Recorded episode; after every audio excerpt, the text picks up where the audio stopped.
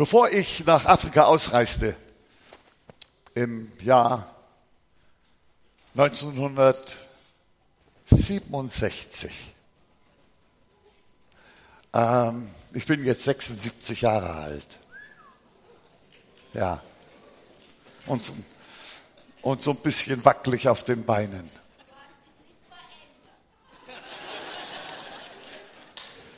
Ich sage, Anni und ich, wir passen gut zusammen. Wir haken uns beide ein und dann stolpern wir los.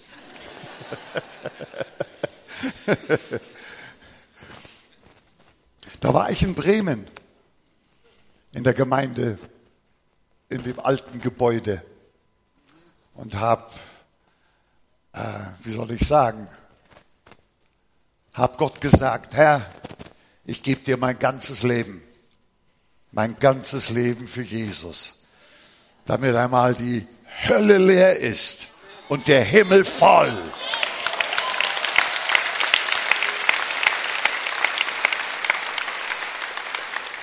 Das ist der Grund, warum Jesus in diese Welt kam und für uns gestorben ist. Nicht nur, um uns sozial etwas höher zu bringen. Er ist auch nicht gestorben, damit Pastoren ein gutes Gehalt bekommen. Er ist gestorben, um eine verlorene Welt zu retten. Und dafür danken wir dem Herrn. Die Ernte geht weiter.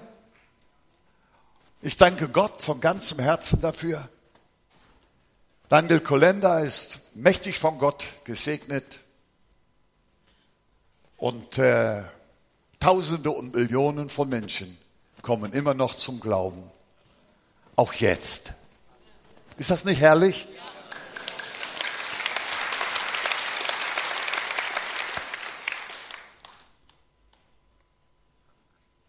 Wir haben, wir, äh, ähm,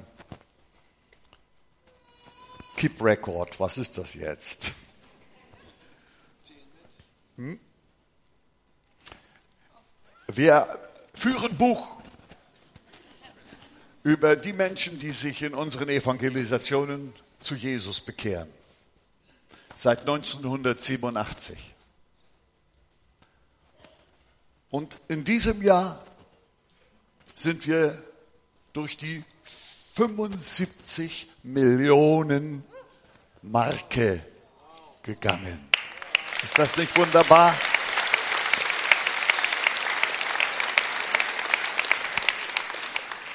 Ja, weißt du denn, dass alle wirklich wiedergeboren sind? Das weiß nur der Himmel.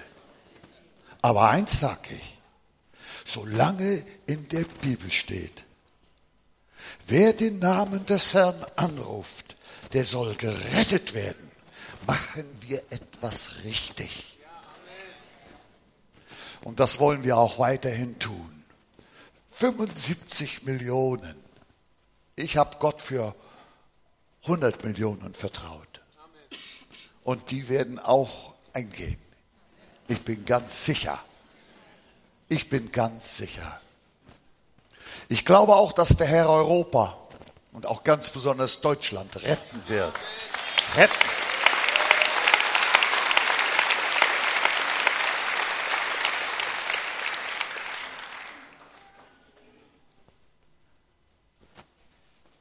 Deutschland braucht Jesus. Ganz besonders in dieser Zeit. Deutschland braucht Jesus. Ich glaube, das gilt auch für Amerika.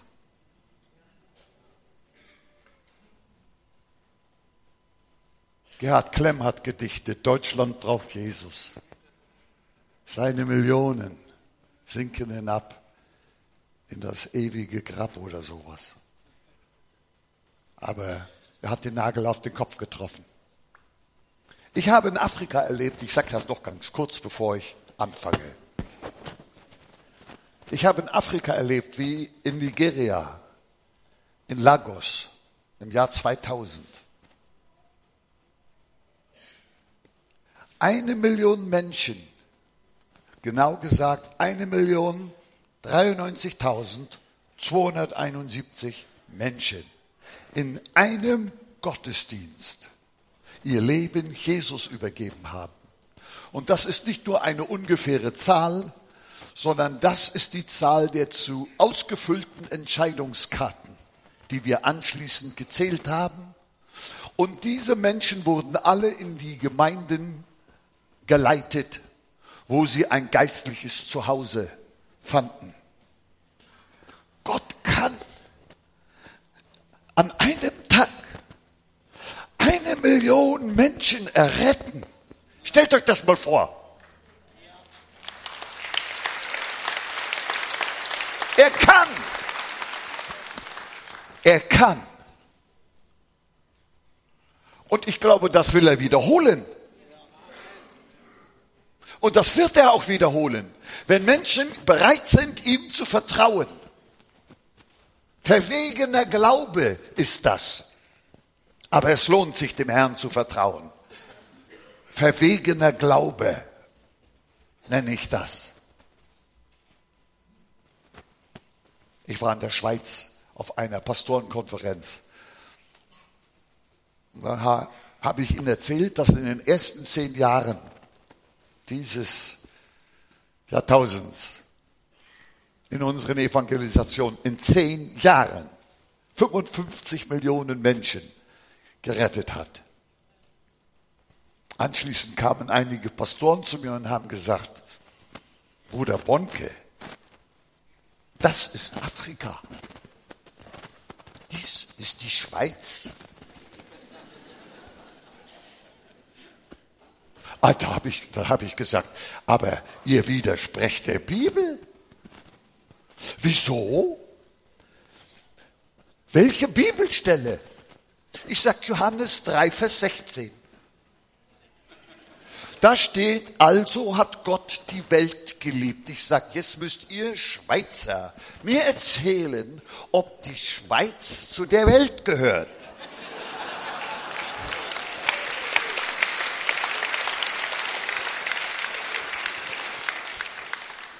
Ich habe gesagt, wenn Gott in zehn Jahren in Afrika 55 Millionen Menschen retten kann, dann kann er die Schweiz an einem Samstagnachmittag retten.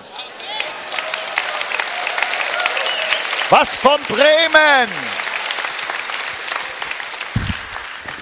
Was von Bremen? 80 Millionen Deutsche oder 85 Millionen, ich bin mir nicht sicher. Wie lange wird das dauern? Ich sag euch, 85 Tage. Weniger als ein Jahr. Gott ist, Gott kann das tun. Wisst ihr, was ich getan habe?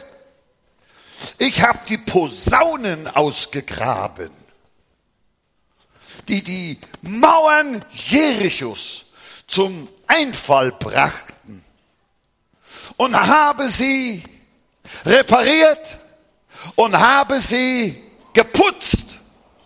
Und jetzt will ich Glauben über ganz Deutschland pusten. Jesus rettet. Jesus rettet. Halleluja. Ist hier ein Echo? Ja! Halleluja!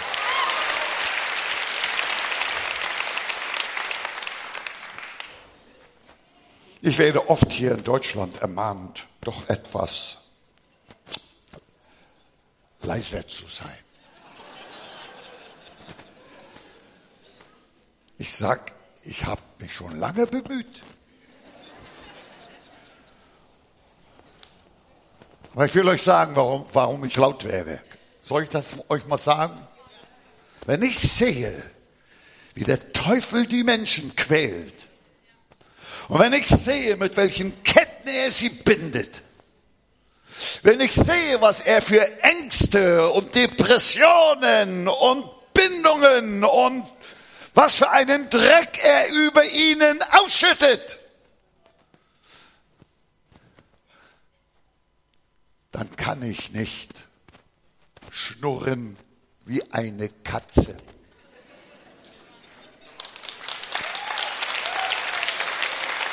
Dann möchte ich brüllen wie ein Löwe.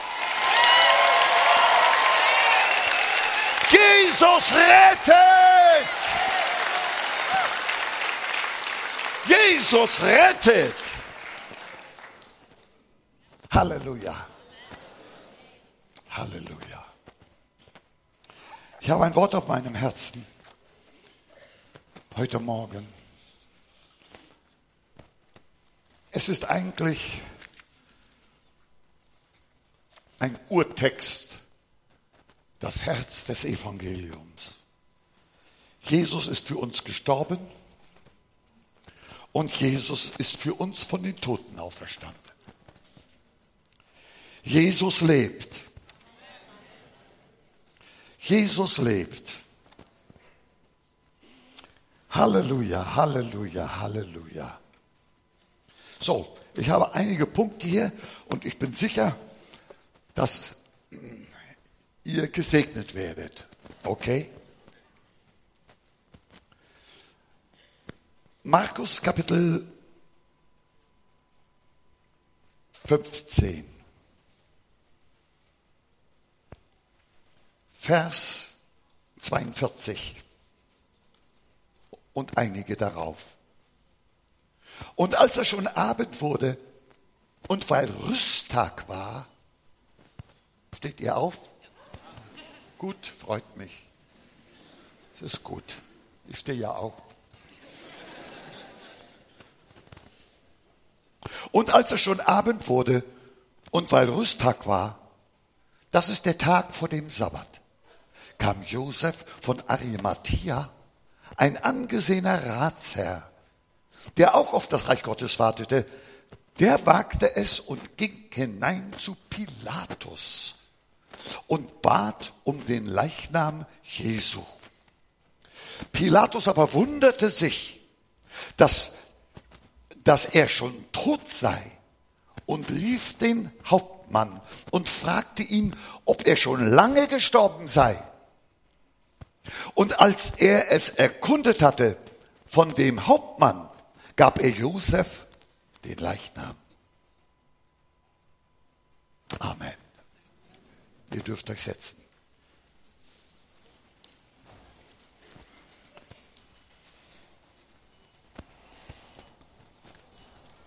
Als Jesus gekreuzigt wurde, als Jesus gekreuzigt wurde, war er sechs Stunden am Kreuz. Gott schuf die Welt in sechs Tagen. Jesus hing am Kreuz für sechs Stunden. Von neun bis drei am Nachmittag. Und ihr wisst ja, wie das geschah. Wir werden, uns wird gesagt, dass eine Kreuzigung lange dauerte, bis der Gekreuzigte endlich tot war. Es konnte bis zu zwei Tagen dauern. So, als Jesus nach sechs Stunden schon tot war und dann Josef von Arimathea, ein geheimer Nachfolger Jesu, die den Mut hatte, zu Pilatus zu gehen, dem römischen, ähm, der römische Stellvertreter, Da, da staunte Pilatus. Jesus kann doch noch gar nicht tot sein. So schnell geht das nicht. Ich kann es nicht glauben. Und dann rief er einen Hauptmann und sagte, in meinem Auftrag, geh nach Golgatha, schau dir den Mann in der Mitte an, Jesus und sage mir, ob er lebt oder ob er tot ist. Vielleicht war das der Hauptmann, der ihm die, den Speer in die Seite stieß und feststellte, das Wasser und Blut gemeinsam herausliefen. Ein sicheres Zeichen des Todes. Ja, Jesus ist tot. Und jetzt kommt's. Der Hauptmann ging zurück zu Pilatus, erstattete ihm Bericht. Und als Pilatus hörte von dem Hauptmann, dass Jesus wirklich tot war, da lächelte er und drehte sich zu dem Ratsherrn Josef aus dem Dorf Arimathea und sagte, Josef, mit den Komplimenten des Kaisers von Rom, hier ist ihr Jesus. Und ich frage mich, warum hat Pilatus das getan? Ich sag euch's. Pilatus tat es, weil er wusste, dass Jesus tot war. Denn vor einem toten Jesus fürchtete er sich nicht. Der konnte ihm ja keinen Schaden anrichten. Der war total harmlos. Der konnte nicht mehr so gewaltig das Evangelium verkündigen. Der konnte keine Teufel mehr austreiben. Der konnte Menschen nicht von ihren Krankheiten heilen. Er konnte ihnen nicht mehr ihre Sünden vergeben. Ein toter Jesus, das wusste Pilatus, war nutzlos. Und einen nutzlosen Jesus gab er dem Josef. Und das tut der Teufel heute auch noch. Er gibt Menschen einen toten Jesus, eine tote Religion, einen toten Glauben, weil er genau weiß, das bleibt alles wie es ist. Und seine Chancen, des Teufels Chancen, stehen hoch, so meint er. Der Teufel fürchtet sich nur vor einem lebendigen Jesus.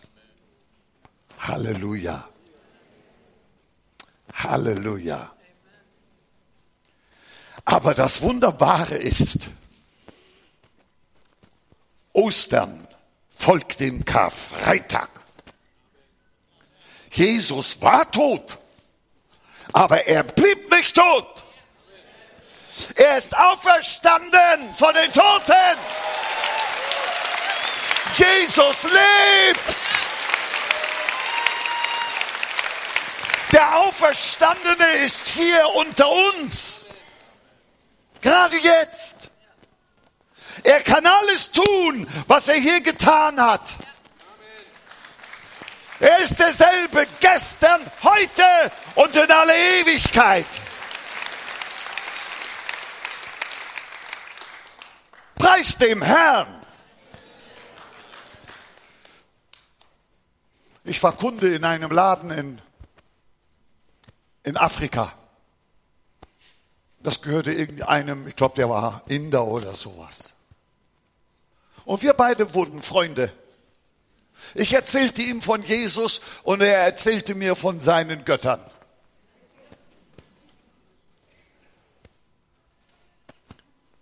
Eines Tages erzählte er mir, nächsten, nächste Woche werde ich eine Pilgerreise machen an das Grab meines Gottes, was immer das war. Ich sage, okay, schau dir das alles gut an und wenn du zurückkommst, erzählst mir, was du gesehen hast. Ein paar Wochen später war er wieder da. Als er mich sah, da konnte er kaum zurückhalten. Sagt er, ich habe das Grab gesehen. Das Grab. Das wunderschöne Grab. Bedeckt mit Gold- und Silberverzierungen. und wunderbaren Edelsteinen. Das schöne Grab. Und er hat immer wieder gesagt, das schöne Grab. Mit einem Mal spricht der Heilige Geist in meinem Herzen und sagt, das Schönste am Grab Jesu ist, dass es leer ist.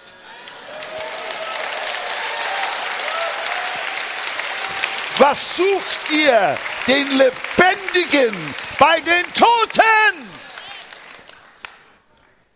Jesus lebt. Oh, Preis und Dank dem Herrn. Wir haben einen lebendigen Gott. Wir haben einen lebendigen Glauben.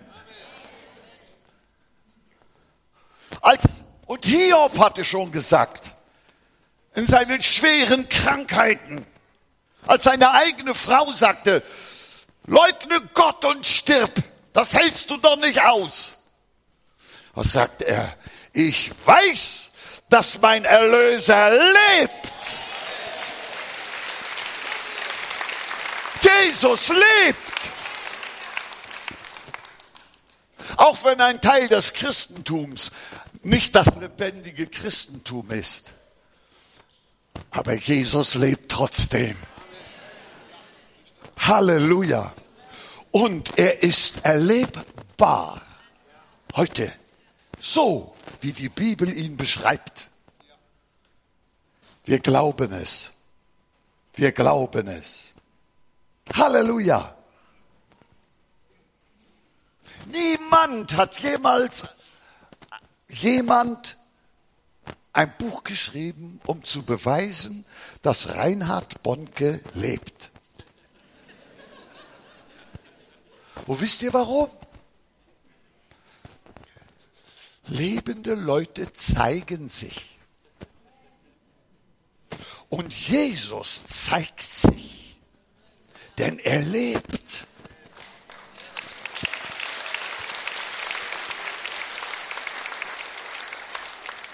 Er kann immer noch, was er konnte. Und wird immer können, was er konnte. Unser großer, herrlicher Gottessohn, Jesus Christus. Amen. Jesus lebt. Jesus lebt. Und er lebt, um uns überfließendes Leben zu geben. Überfließendes Leben zu geben. Mein dritter Punkt ist dieser. Die Apostel haben nicht Logik gepredigt. Viele verstecken sich hinter ihrer Logik. Die Apostel haben keine Logik gepredigt, sondern die Kraft Gottes. Und das Evangelium ist nicht irgendwie eine Philosophie, sondern das Evangelium ist die Kraft Gottes, die Auferstehungskraft Gottes, die verändernde Kraft Gottes, der uns aus jeder Grube herausholt und aus jedem Gefängnis.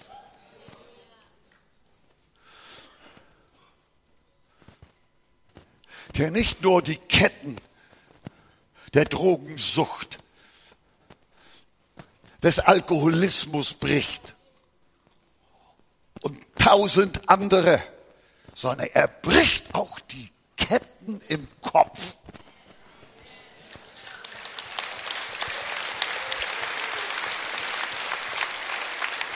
Jesus macht frei. Halleluja. Ich habe mal da kluge Leute predigen hören. Die waren viel klüger als ich, meinten sie.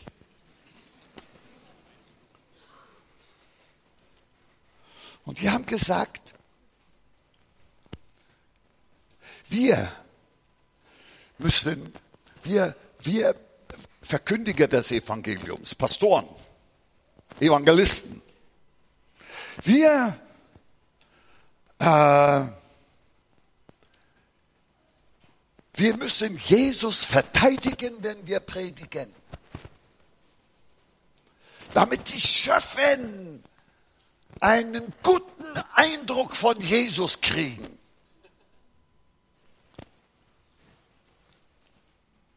Verteidigen? Das ist nur menschliche Weisheit und ist dummes Zeug.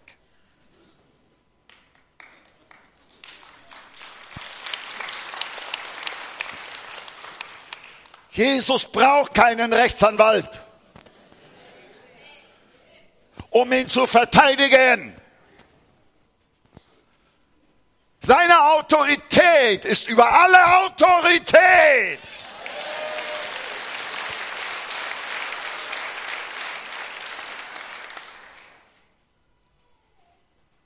Er wartet nicht darauf, dass wir ihn ja immer schön darstellen. Und das ist alles. Wisst ihr was? Einen Löwen braucht ihr nicht zu verteidigen. Ihr müsst nur seinen Käfig aufmachen.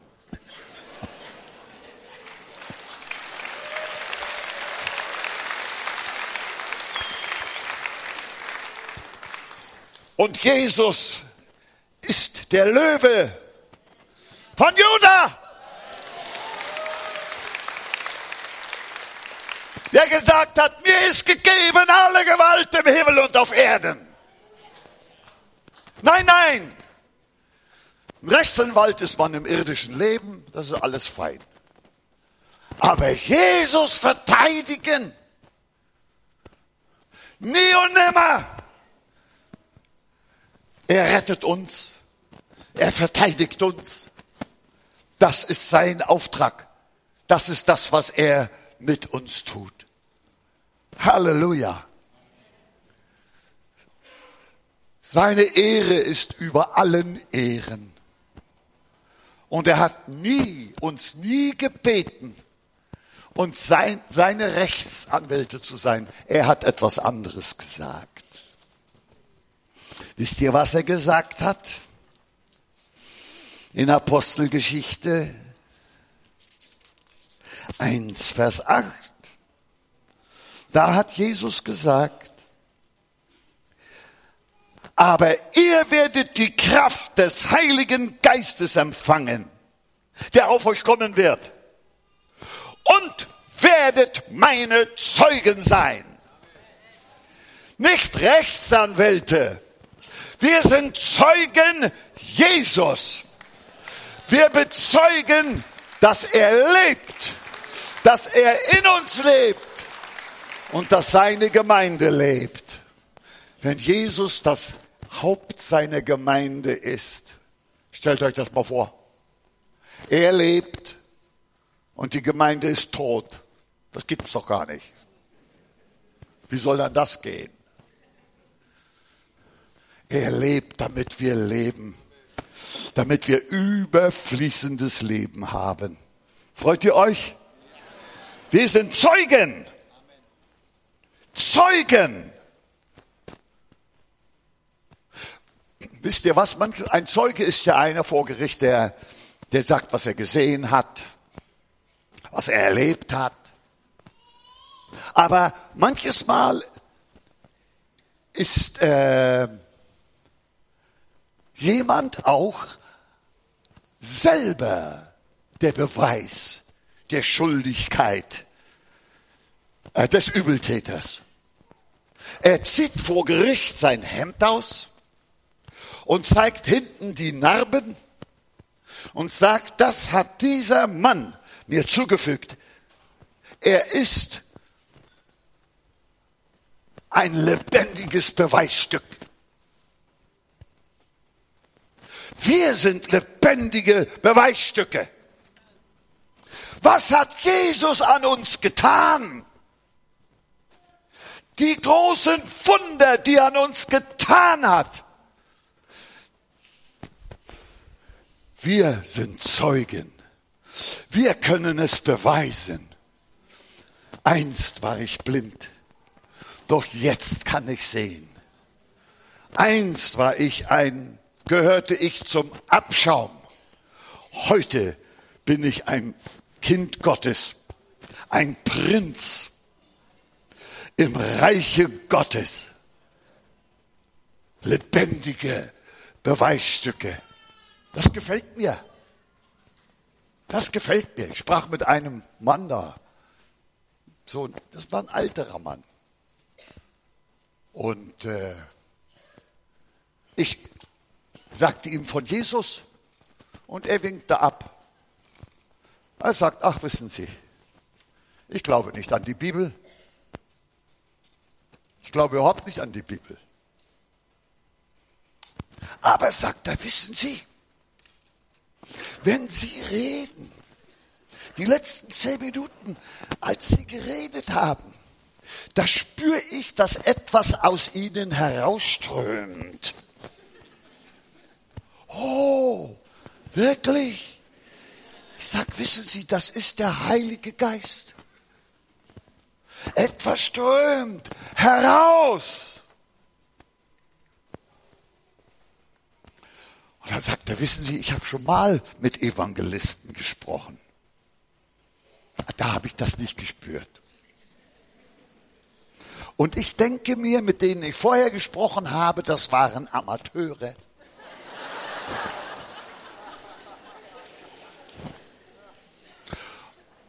Und Sie sind ein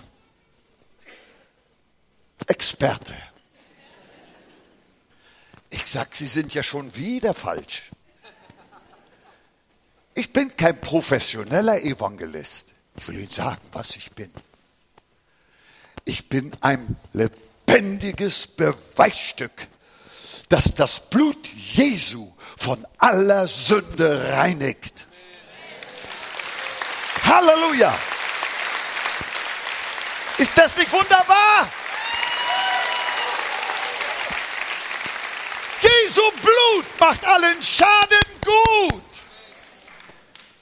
Jesu wunderbares Blut macht allen Schaden gut. Halleluja. Gelobt sei der Herr. Ich habe schon gesagt, ein lebendiger Jesus fordert eine lebendige Gemeinde. Es ist, es ist ein Unding, wenn das, das Haupt lebt und der Körper tot ist. Aber er gibt ja uns sein Leben. Sein Leben. Und sein Leben, er lebt ewig. Ewig. Und wenn wir sein Leben bekommen, dann leben wir, solange er lebt, ewig. Stimmt's? Ist das nicht wunderbar? Seine Auferstehung hat uns ewiges, ewiges, ewiges Leben gebracht.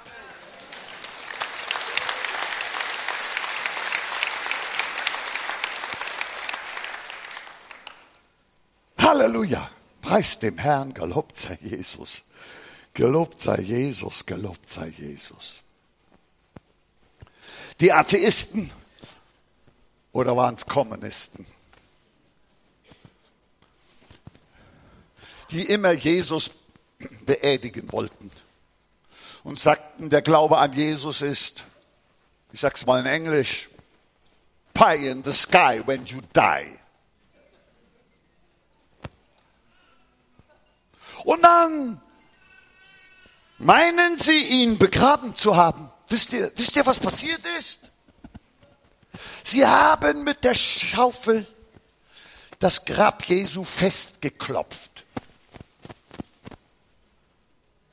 Und bevor sie damit fertig waren, klopfte ihnen von hinten jemand auf die Schulter. Und als sie sich umdrehen, da stand er da und sagte, siehe, ich war tot, doch nun lebe ich. ewig und immer.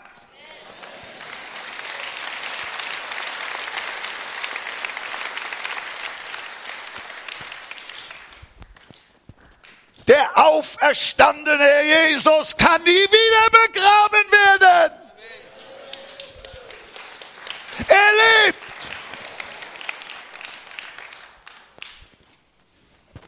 Mir kam das mal in den Sinn.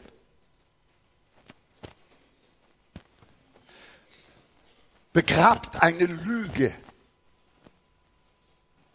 und sie verfault. Begrabt die Wahrheit und sie wird auferstehen. Und Jesus hat gesagt, ich bin der Weg, die Wahrheit und das Leben. Er ist unbegrabbar.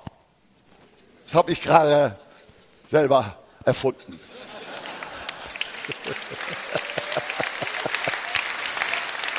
Kommt, wir rufen mal Halleluja!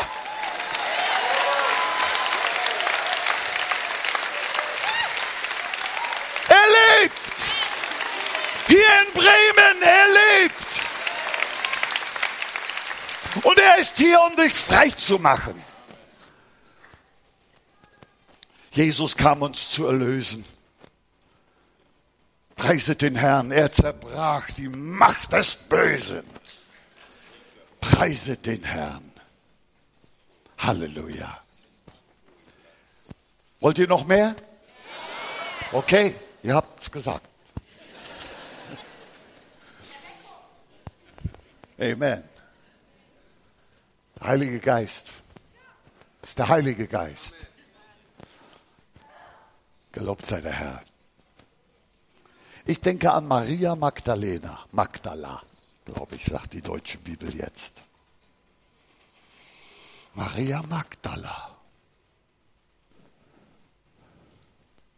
In Johannes 21 lesen wir, wie sie ja an Ostermorgen zum Grab eilt. Ich mache es mal ganz kurz. Und siehe da, der Stein ist weg. Sie haben meinen Herrn gestohlen. Und sie fängt zu weinen an. Die Bibel sagt, sie weinte bitterlich, bitterlich, bitterlich. Da sprach zu mir, sagt, warum weinte diese Frau bitterlich? Mit einem Mal sprach der Geist Gottes zu mir und sagte, Maria Magdala war die Maria, die einmal von sieben Teufeln oder Dämonen besessen war. Ihr erinnert euch. Ihr, die ihr die Bibel kennt. Und dann traf sie Jesus. Jesus fand sie. Und er trieb diese Teufel aus und die Frau wurde frei, komplett frei. Und dann war sie so froh. Ihr Jesus war ihr ein und alles. Dann sah sie, wie er starb. Es brach ihr Herz. Dann schaute sie, wo man ihn hintrug und wie man den großen Stein vor das Grab wälzte. Weg! Tot! Und als man ihn dann auch noch gestohlen hatte, da war alles vorbei. Sie weinte bitterlich. Und jetzt sage ich euch, warum sie bitterlich weinte. Sie war eine intelligente Frau. Und sie sagte sich, wenn Jesus, mein Jesus, der mich gerettet und befreit hat, tot ist, dann kann das nur eins bedeuten. Die Teufel kommen wieder zurück. Deswegen zitterte sie und weinte bitterlich. Und während ihres Weinens hörte sie eine Stimme. Ich wünschte, ich könnte sie so schön nachsprechen. Maria.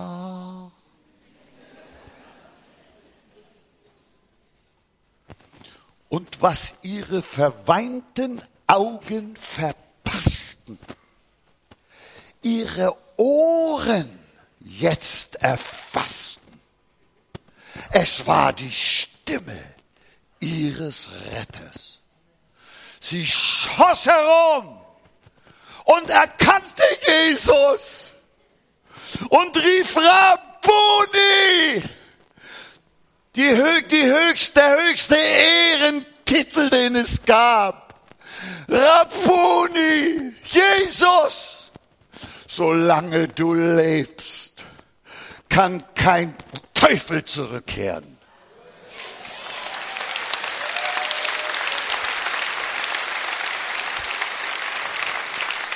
Jesus, solange du lebst, bleibe ich ein Kind Gottes.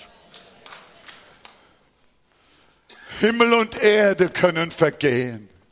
Solange du lebst, bin ich bei dir. Ist das nicht etwas Herrliches? Jesus lebt. Offenbarung 1, Vers 18. Offenbarung 1, Vers 18. Oh, wie wunderbar. Das ist eine meiner Lieblingsstellen, wo Jesus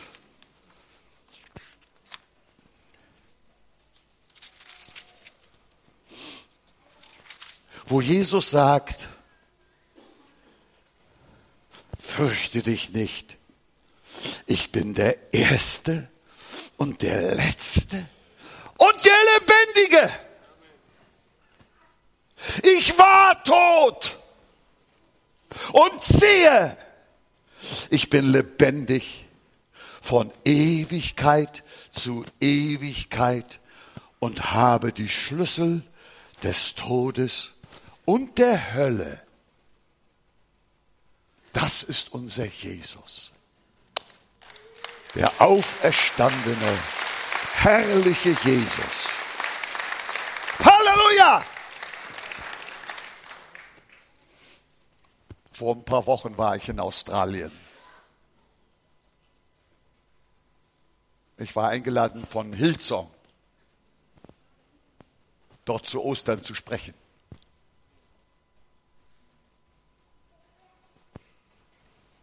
Ich, ich erzähle das nur,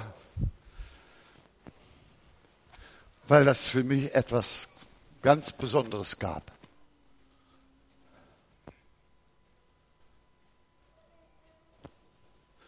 Ich predige zu 40.000, über 40.000 Menschen. Die passten ja alle gar nicht in das Gebäude. Aber die hatten 28 andere Gebäude gemietet und große Schirme aufgestellt im ganzen Land. Und da waren über 40.000 Menschen, die die ganze Predigt sahen. Und einem Mal spürte ich, wie der, der Heilige Geist ganz besonders nah war. Ich evangelisierte. Und sprach, dass Jesus Gefängnistüren öffnet. Und wenn wir das Evangelium verkündigen und Menschen sagen, Herr, rette mich, auch wenn sie es nur denken, da kommt der Heilige Geist und steckt den Schlüssel ins Gefängnistor und dreht ihn um. Die Tür springt auf und Menschen werden frei. Richtig frei. Und ich sagte, Der Geist Gottes ist hier, Jesus ist hier und ihr seid hier. Jeder hat seine Not, seine innere Not. Es mag Sündennot sein. Es mag Familiennot sein. Es mag Not am Arbeitsplatz sein. Es mag Not mit den Kindern sein oder mit den Eltern sein. So viele, viele unterschiedliche Nöte.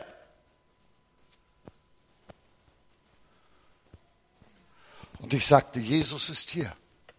Warum meldest du dich nicht mal bei ihm?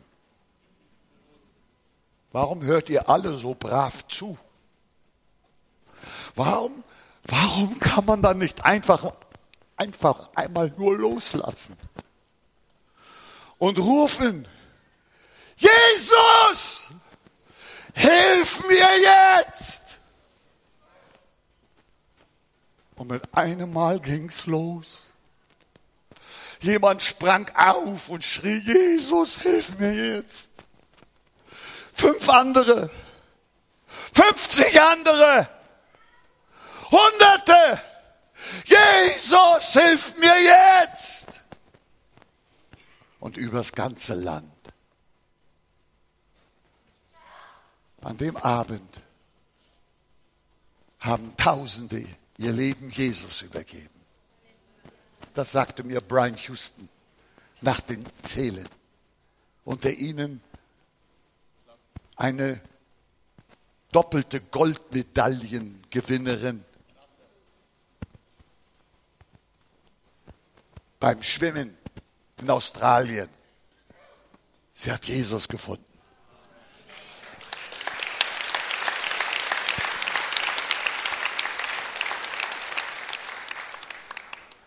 Und ein junger Mann, sagte er mir, vom nationalen Fußballclub, erste Liga oder was sie dir das dann nennen, hat sich bekehrt, ist ein Gotteskind geworden, hat Jesus erlebt.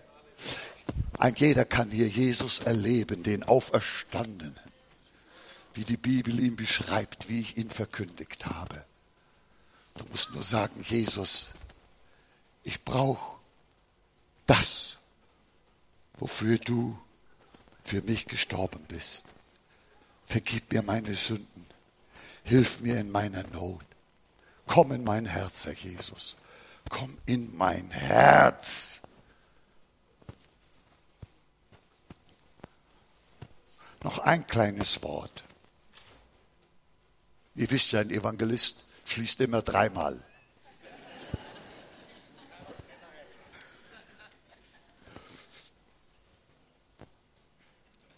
Jesus sagt in, in Offenbarung 3, Vers 20, siehe, ich stehe vor der Tür und klopfe an. Siehe, ich stehe vor der Tür und klopfe an. Hört mal gut zu. Wer einsam fühlt hier, wer sich verlassen fühlt hier, kein Mensch kümmert sich um dich. Die ganze Welt geht an deiner Tür vorbei. Da ist jemand, der kommt und klopft. Und sein Name ist Jesus. Und er sagt, wenn jemand meine Stimme hört und die Tür aufmacht, zu dem will ich einkehren Will ich. Nicht eventuell. Nicht zum Hausieren, sondern um zu retten und in dir zu wohnen. Das ist das große Angebot genau jetzt. In Afrika war unser unsere Orgel kaputt gegangen. Unsere Evangelisation. Wir reparierten sie, ging wieder kaputt, reparierten sie, wieder kaputt. Keyboard, Keyboard heißt es ja jetzt.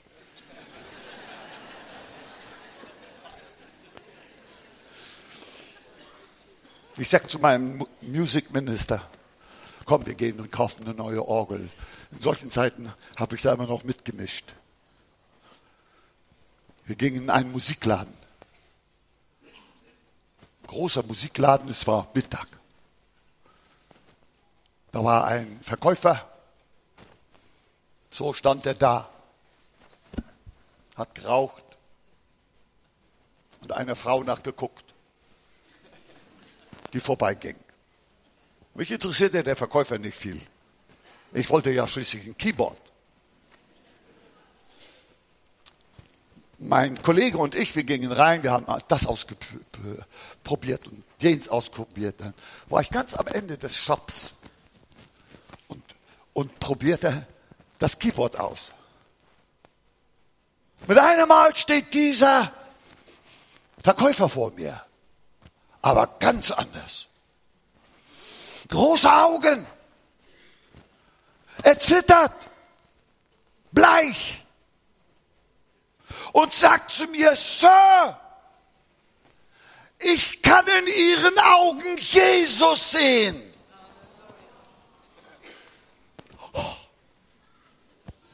Ich kannte ihn nicht, er kannte mich nicht. Ich glaube, ich hab, fing auch zu zittern an. Sowas hatte ich noch nicht erlebt. Immerhin. Eine Erweckung brach aus im Musikladen. Ich führte den Mann zu Jesus. Er ist richtig, hat sich gründlich bekehrt. Sein Leben ist ihr gefolgt. Ich traf seine Frau später. Sie sagt, mein Mann ist im festen Glauben heimgegangen.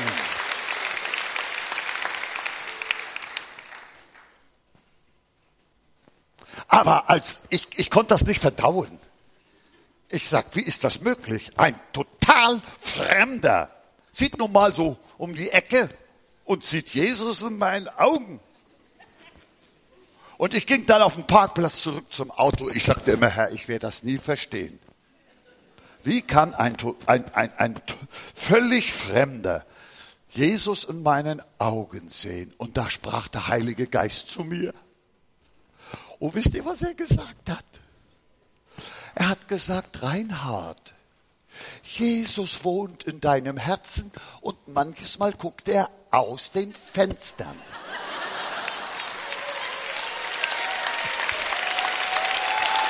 Halleluja!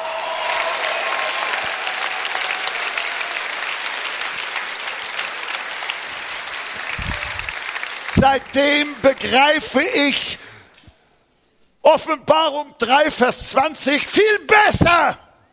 Jesus hat gesagt, ich werde in dich hineinkommen und er wird Wohnung machen und wird bei dir bleiben. Du wirst nie wieder einsam sein und nie wieder allein sein.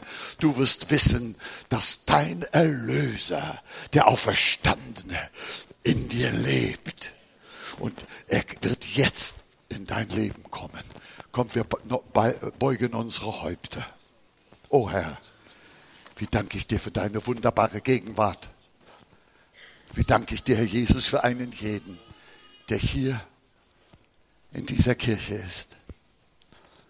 Ich danke dir von ganzem Herzen. Ich danke dir, Herr,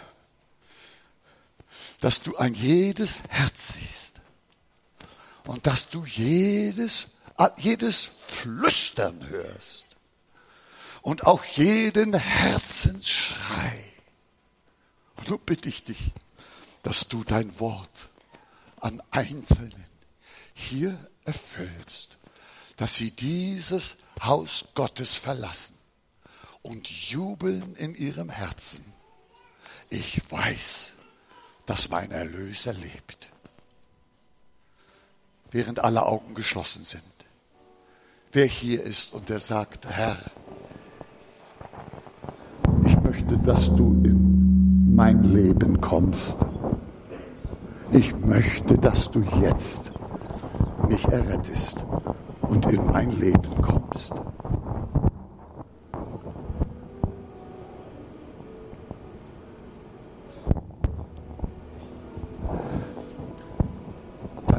Ich meine Hand zu dir und bitte dich, mich jetzt zu retten, wie dein Wort es sagt. Ab heute möchte ich Jesus gehören. Ich ihm und er mir. Wenn Sie das möchten, und Sie möchten, dass ich für Sie bete, gerade jetzt, dann bitte ich Sie, heben Sie Ihre Hand, wo immer Sie auch sind. Gott segne Sie, so viele, Gott segne Sie. Gott segne Sie. Wir wollen uns alle mal erheben. Auch da oben ist da oben auch jemand. Auch das sind Sie ebenfalls. Wer Jesus in sein Leben aufnehmen möchte, wenn Sie Ihre Hand gehoben haben oder hätten heben sollen, darf ich Sie bitten, hier nach vorne zu kommen. Kommen Sie bitte nach vorne. Ich werde hier für Sie beten. Genieren Sie sich nicht. Hier lacht niemand. Hier betet alles. Kommen Sie in Jesu Namen. Okay. Okay. Sie können gerne noch kommen. Hier wird niemals zugemacht. Der Weg zu Gott bleibt offen. Und ihr dürft gerne kommen, auch während wir jetzt, ich hier vorne zu den Lieben spreche, die hier nach vorne gekommen seid. Schaut mich mal an. Dies ist die größte Entscheidung eures Lebens. Denn diese Entscheidung bestimmt einmal die Ewigkeit. Jesus sagt, wer zu mir kommt, das haben sie jetzt getan, wer zu mir kommt, den werde ich nicht von mir stoßen. Das ist die Garantie. Egal was für Sünden sie mal begangen haben, jetzt ist Jesus hier und mit seinem teuren Blut wäscht von allen Sünden rein. Und die Bibel sagt, dass Gott unserer Sünden nicht mehr gedenkt. Das ist fantastisch. Und wir wollen jetzt zu ihm kommen. Wer den Namen des Herrn anruft, der soll gerettet werden. Wir rufen jetzt den Namen des Herrn Jesus an. Und in dem Augenblick, wenn Sie im Glauben erfassen, dass Jesus Sie jetzt rettet, dann wird der Heilige Geist aktiv und bringt das, was Jesus am Kreuz für Sie, für jeden einzelnen Menschen getan hat, bringt es in ihr Herz hinein. Mit einem Mal weicht die Dunkelheit, die Trauer, die Bindungen frei und los in Jesu Namen. Wollen wir das jetzt tun? Darf ich Sie bitten, mit Ihrem ganzen Herzen dieses Gebet nachzusprechen? Und ich bitte, dass alle es mitbeten zur Unterstützung derer, die hier vorne, nach vorne gekommen sind. Wir beten. Herr Jesus Christus, ich habe dein Wort gehört. Du bist für mich am Kreuz gestorben. Du hast für mich dein Blut vergossen.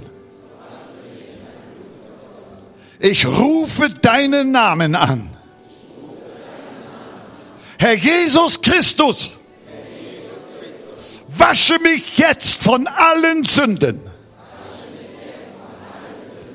Brich du jede Leidenschaft. Öffne die Gefängnistür. Ich habe deinen Ruf gehört. Ich sage Ja zu Jesus. Hier bin ich, Herr. Rette du mich jetzt. Im Glauben empfange ich das Heil.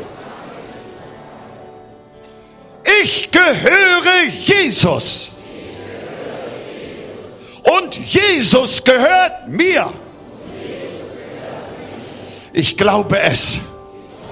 Ich empfange es. In Jesu Namen. Amen.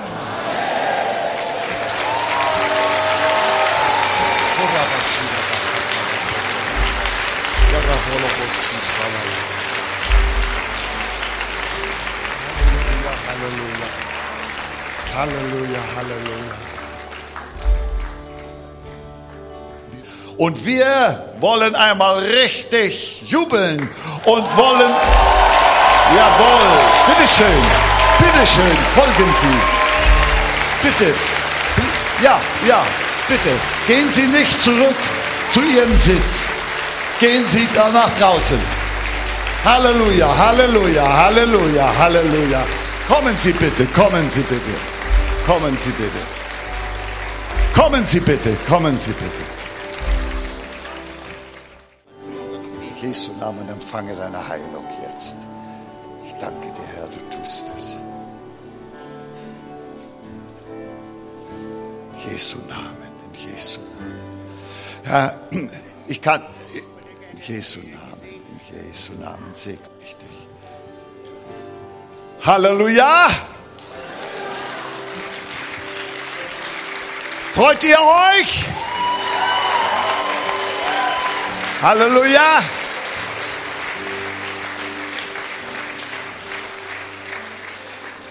Ich werde jetzt noch ein Gebet für die Kranken beten. Ein allgemeines Gebet. Wisst ihr, in Afrika ist das so, wenn ich da vor 500.000 Menschen stehe, Früher habe ich noch immer Hände aufgelegt. 10.000 an einem Abend. Aber dann als 50.000 kamen und als 100.000 kamen, ich sage, Herr, ich, ich werde keine 40 Jahre alt. Was soll ich machen? Der Herr sagt zu mir, deine Hände machen's nicht. Meine Hände machen's.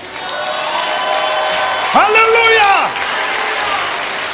Seine Hände wurden für uns durchbohrt. Durch seine Wunden werden wir geheilt. Wer krank ist, hebe seine Hand und nimm's im Glauben jetzt. Im Namen Jesus gebiete ich jedem Geist der Krankheit zu weichen. In Jesu Namen Krüppel sollen geheilt sein. In Jesu Namen Krebs soll vertrocknen.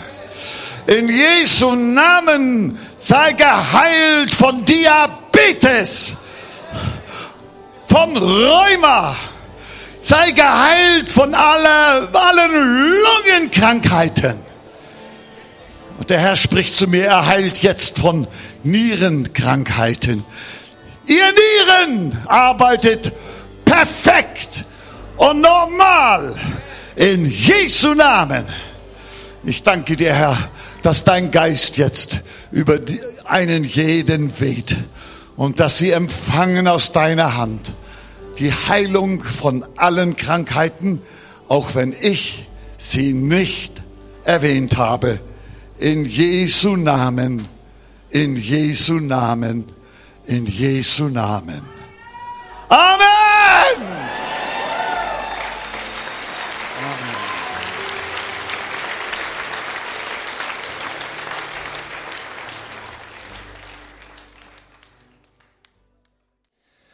Vater im Himmel, ich danke dir für das kraftvolle Wort, was du heute Morgen gesprochen hast, Herr. Es ist dein Wort, was wir gehört haben. Danke, Heiliger Geist, dass du hier bist. Danke, dass du die Menschen nach wie vor erreichst. Danke, dass du nach wie vor zu Herzen sprichst und sie zu dir ziehst. Heiliger Geist, du überführst von Sünde, Gerechtigkeit und Gericht und du bist derjenige, der unser Herz zu dir zieht aus lauter Güte. Dafür preise ich dich. Ich danke für jeden Einzelnen, der dich heute Morgen neu kennengelernt hat oder neu eine Verbindung und eine ernsthafte Beziehung zu dir angefangen hat, Herr. Und so bete ich, dass wir uns alle zusammen unter deinen Segen stellen dürfen, Herr. Ich bete um deinen Schutz für diejenigen, die weit gereist sind, dass sie gut nach Hause kommen. Und ich bete, Jesus, dass das Wort, was du heute Morgen zu uns gesprochen hast, in unseren Herzen versiegelt ist. Herr, bitte gieß aus deinen Segen über uns und deinen Schutz und dein Heil. Lass uns deine Zeugen sein, Herr. Amen. Amen.